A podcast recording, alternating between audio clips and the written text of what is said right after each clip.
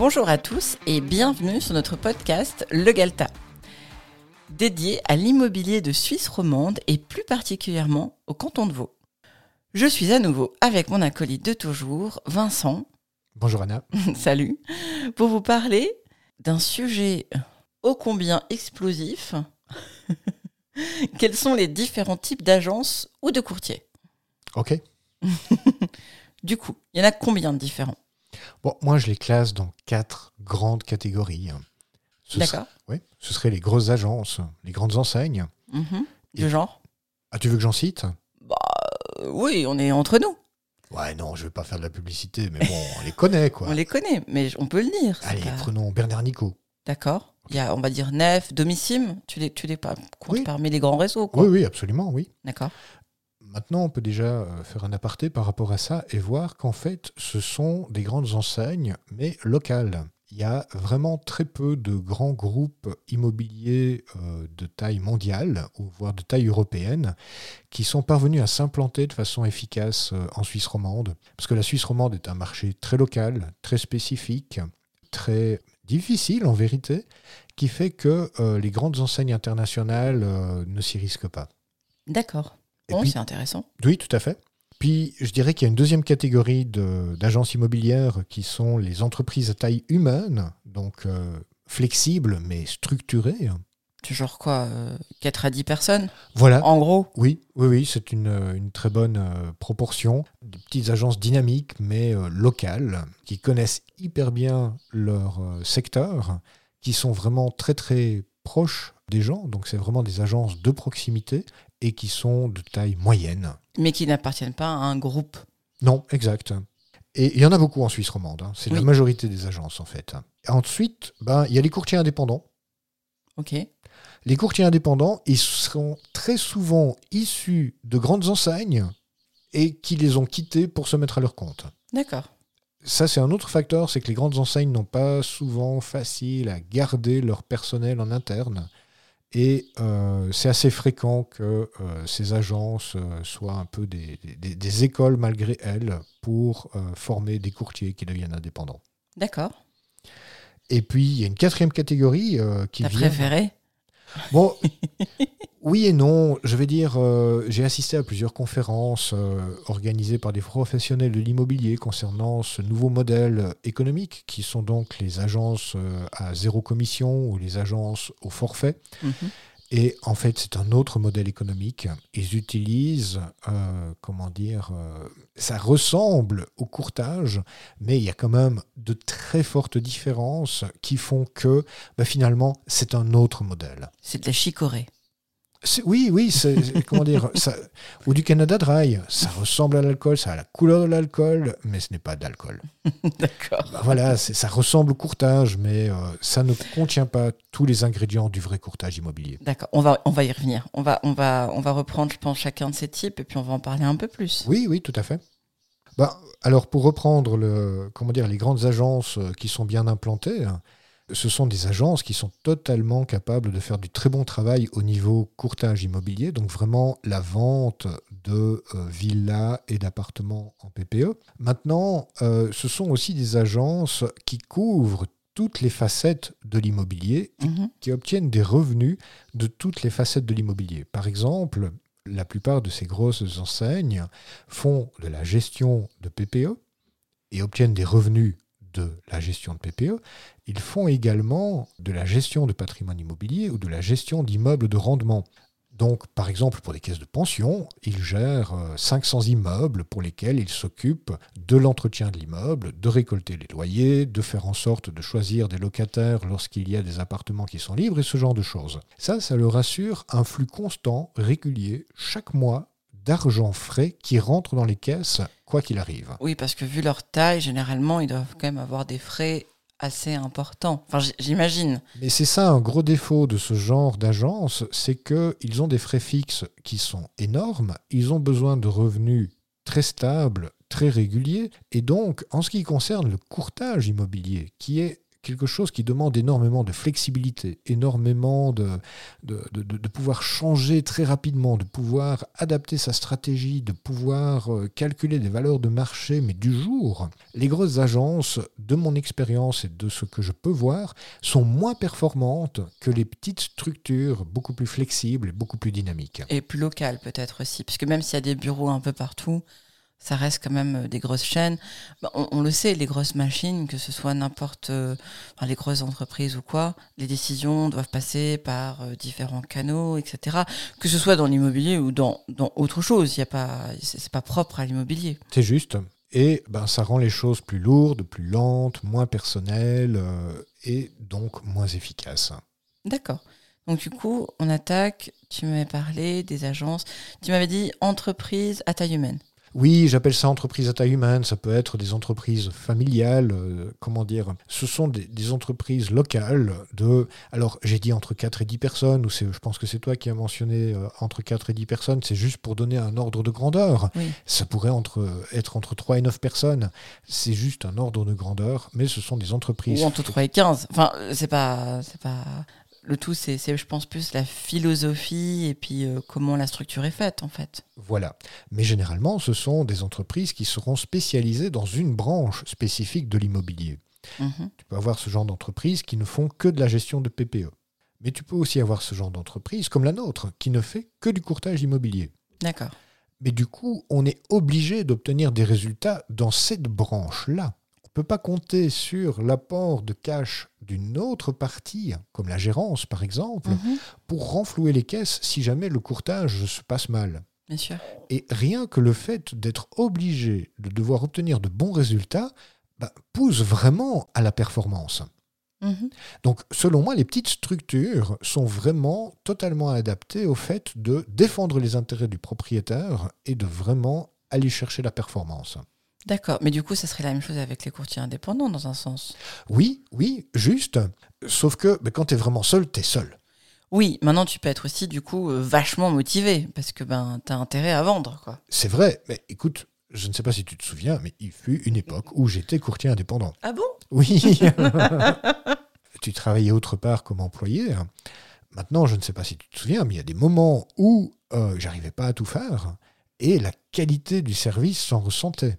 Bien sûr. Et à partir du moment où on s'est associé, qu'on a formé donc avec les quatre associés IMO 4G, bah à partir de ce moment-là, on a pu commencer à se répartir des tâches, se transmettre des dossiers, se transmettre euh, des, des, des, visites, et être beaucoup plus efficace parce que bah, il y a plusieurs points de vue, il y a plusieurs manières de travailler, il y a plusieurs euh, générations qui, qui font partie de, de l'entreprise et qui permettent justement d'avoir une harmonisation tout en étant hyper flexible et hyper dynamique.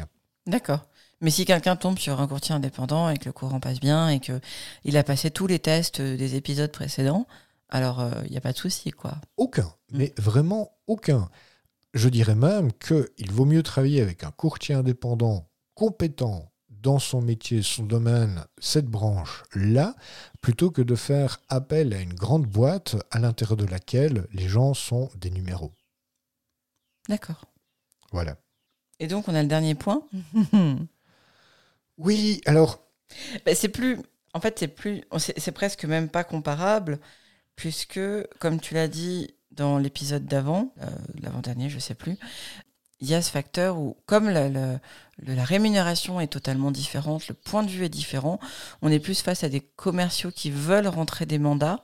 Du coup, c'est même dur de le comparer, en fait. C'est vrai que c'est dur un, de le comparer. Un autre modèle. Tout à fait. Mais c'est justement ça qui rend la chose un petit peu frustrante et qui, euh, comment dire, euh, donne une mauvaise couleur à ce genre d'entreprise à l'intérieur du milieu des professionnels de l'immobilier.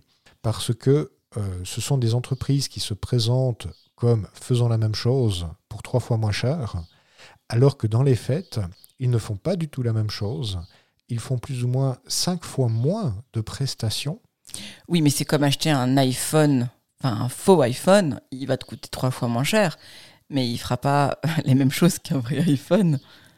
Tout à fait. Mais le, le, le, pas cher est souvent beaucoup trop cher. Reprenons l'exemple. Il y a quelques mois d'ici, j'ai voulu aller m'acheter un VTT à 250 francs. Qu'est-ce que tu m'as dit?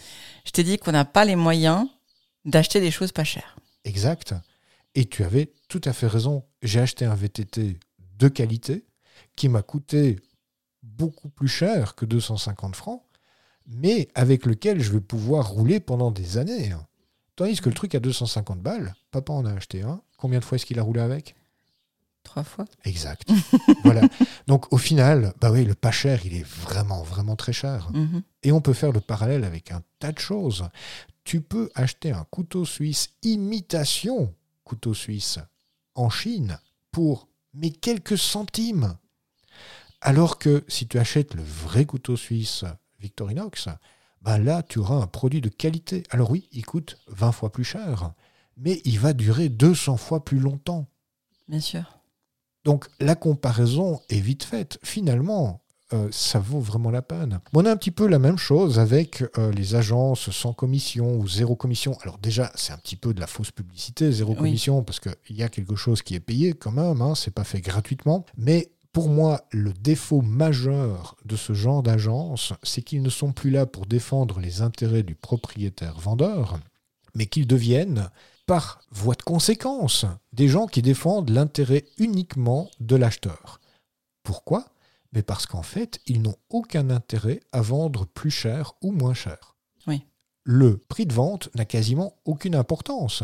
Il n'a pas d'importance. Oui, parce Parce- que de toute façon, ils toucheront la même chose. Exact. Et là, personnellement, je suis plus d'accord.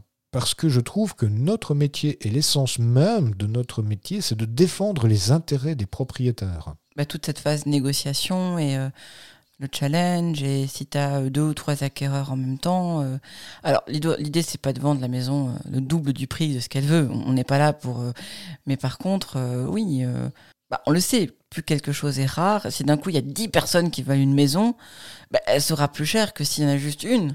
Enfin, euh, c'est, mathématique, enfin, dans, n'importe quel euh, Tout à fait. domaine. On a vécu l'exemple, souviens-toi, à Coton. Petite maison individuelle qui nécessitait beaucoup de rénovation. Mhm. On l'estime à 850, on la met à 875 sur le marché et il y a énormément de gens qui s'y intéressent. Les premiers visiteurs, les tout premiers visiteurs me font une offre au prix affiché. Si j'avais été payé au forfait, j'aurais dit merci, vous avez gagné, j'annule toutes les autres visites, je donne votre offre au propriétaire et on va chez le notaire. Mais j'étais rémunéré à la commission. J'ai passé une semaine à faire des visites et on a vendu 25 000 francs plus cher que le prix affiché. Ces 25 000 francs de plus, c'était le montant de notre commission et ça justifiait complètement tout notre travail. Si j'avais été rémunéré au forfait, j'aurais laissé tomber dès la première visite, j'aurais donné l'offre Mhm. et l'affaire était terminée.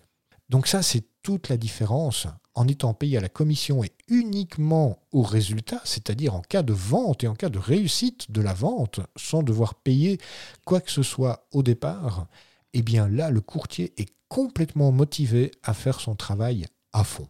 Bien entendu, tous les autres conseils qu'on a donnés pendant le podcast restent valables, mais je pense que ça, c'est un élément vraiment essentiel, c'est un moteur clé de notre économie, et violer cette loi fondamentale du marché, je trouve ça... Et le présenter comme étant du courtage traditionnel en plus, je trouve ça de la publicité mensongère. Et taper sur les courtiers traditionnels en même temps. Ah oui, alors là, c'était vraiment une énorme erreur de leur part. Le pompon. Oui, parce que, en plus, ce genre d'entreprise a été fondé par des courtiers qui ont gagné leur vie de façon traditionnelle. C'est vraiment, comment dire, C'est limite, ouais. bah, c'est très limite. Surtout que, comment dire, la concurrence, elle a toujours existé et puis c'est ok. Je pense que il y a certains propriétaires qui préfèrent passer par des agences traditionnelles et d'autres qui sont intéressés par ces nouveaux modèles et euh, tant mieux. Euh, mais euh, ça, je pense pas que ça viendrait à l'idée de, de beaucoup d'agences d'aller taper sur les autres. C'est juste de la concurrence et je pense que bah, on le sait, c'est plutôt sain. Ça demande euh, d'innover, ça demande d'être, de donner de très bons services, ça demande, voilà.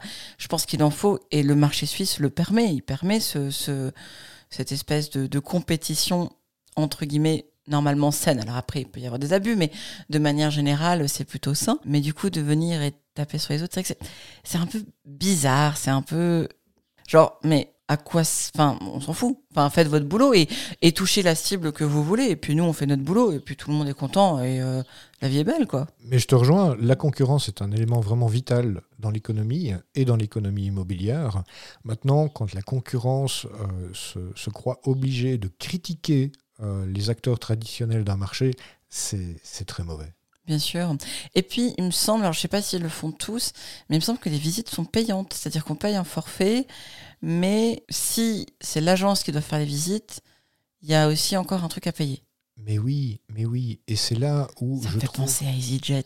Dès qu'on doit avoir trois cacahuètes, il faut payer quelque chose. Euh, Oui, mais en fait, EasyJet, ils te conduisent quand même là où tu as, Ah oui là où tu dois aller. Ah oui, je crois que c'était toujours 35 francs, euh, Genève-Lisbonne, un truc comme ça. C'est imbattable. Tout à fait. Et tu sais à quoi t'attendre quand tu prends EasyJet. C'est vrai que eux, ils, ils sont clairs. Au moins, ils fournissent le service. Et ils tapent que- pas sur euh, Air France ou euh, Swiss euh, Airlines ou je ne sais quoi. Tout à fait. Mais là, les agences au forfait, non seulement ils critiquent les acteurs traditionnels tels que nous, mais en plus, ils encaissent de l'argent sans garantie de résultat. Et donc, c'est comme si tu prenais un billet chez EasyJet, et si on a envie, on vous y conduit, mais si on n'a pas envie, on vous y conduit pas, et vous n'avez rien à dire. En fait, on a engagé un pilote, mais on ne sait pas s'il conduit. Du coup, vous rentrez dans l'avion et on verra bien. C'est ça. Et, et s'il faut, vous allez atterrir à Lyon plutôt que d'atterrir euh, à Barcelone. Voilà. Ok. Mais vous allez atterrir. Ou vous ne décollerez pas. Bon, euh, voilà, on ne va pas jouer leur, leur propre jeu. Non, devenir- non, mais euh, c'est- intéressant quand même d'échanger par rapport à ça et de, de mettre un petit peu. Parce que bon, ils martèlent aussi d'un point de vue marketing, euh, sur les réseaux, partout, comme quoi c'est zéro commission, comme quoi c'est extraordinaire. Alors je dis pas, peut-être que ça convient à certaines personnes et un peu comme le fait de vendre par soi-même, on ne juge pas si les propriétaires veulent le faire. Comme je disais, c'est de la concurrence, il n'y a pas de problème. Écoute, je vais te donner un exemple vraiment concret qui n'a rien à voir avec l'immobilier. Il y a quelques années d'ici, il y a une chaîne euh, de distribution qui s'est ouverte, donc euh, les Aldi, Oui. et qui ont commencé à faire concurrence à la Coop et à la Migros. Je suis une fois allé faire mes courses chez Aldi et j'ai acheté une petite bouteille de euh, jus de citron que j'achetais à la Coop précédemment.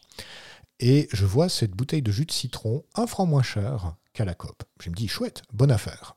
Puis je rentre chez moi et j'avais toujours la bouteille de la Coop et puis j'avais la bouteille que j'avais achetée chez Aldi. Exactement les mêmes bouteilles. Je regarde la contenance. Dans la bouteille que j'ai achetée à la Coop, c'est 100% jus de citron. Ce qui paraît logique. Tout à fait. Dans la bouteille que j'ai achetée chez Aldi, c'est 90% de concentré de citrate de je ne sais pas quoi et 10% d'eau. C'est même pas du jus de citron. Alors oui, c'est un franc moins cher, mais c'est pas le même produit. Ça ressemble, c'est le même emballage, mais ce n'est pas la même contenance. Et donc, vous payez un tout petit peu moins cher pour quelque chose qui vaut 10 fois moins cher, Bien sûr. limite. On va s'arrêter là. Tout à fait. Bien. Du coup, ben, on a couvert un petit peu. Alors, il y a, sans arrêt des nouveaux, euh, des nouveaux modèles qui sortent, des, euh, des startups qui se lancent. On va pas faire la liste. Je pense qu'elles tombent toutes plus ou moins dans cette catégorie au forfait ou alors à l'abonnement. On a vu ça aussi. Euh, on paye 600 balles par mois et alors, ce qui en soi est un peu étrange parce que si on paye un abonnement, ben, ce qui intéresse la personne, c'est pas de vendre le bien, mais c'est que vous payez l'abonnement. Enfin, euh, voilà, il, il existe plein de modèles. Renseignez-vous. euh, vous pouvez aussi nous poser des questions, il n'y a pas de problème. On a différents articles sur le blog, vous pouvez laisser des commentaires ou nous envoyer un email si vous avez des questions précises sur l'immobilier. On se fera un plaisir. Il faut que je mette en place une adresse du courrier des lecteurs. Mais pour commencer, vous pouvez simplement nous, nous écrire à contact at imo4g.ch, le 4 en, en chiffres. Et euh, si vous avez des points particuliers, euh, des questions qu'on n'a pas abordées, enfin des n'importe quoi, avec plaisir. Ça marche. Et puis, ben, à la semaine prochaine. À la semaine prochaine.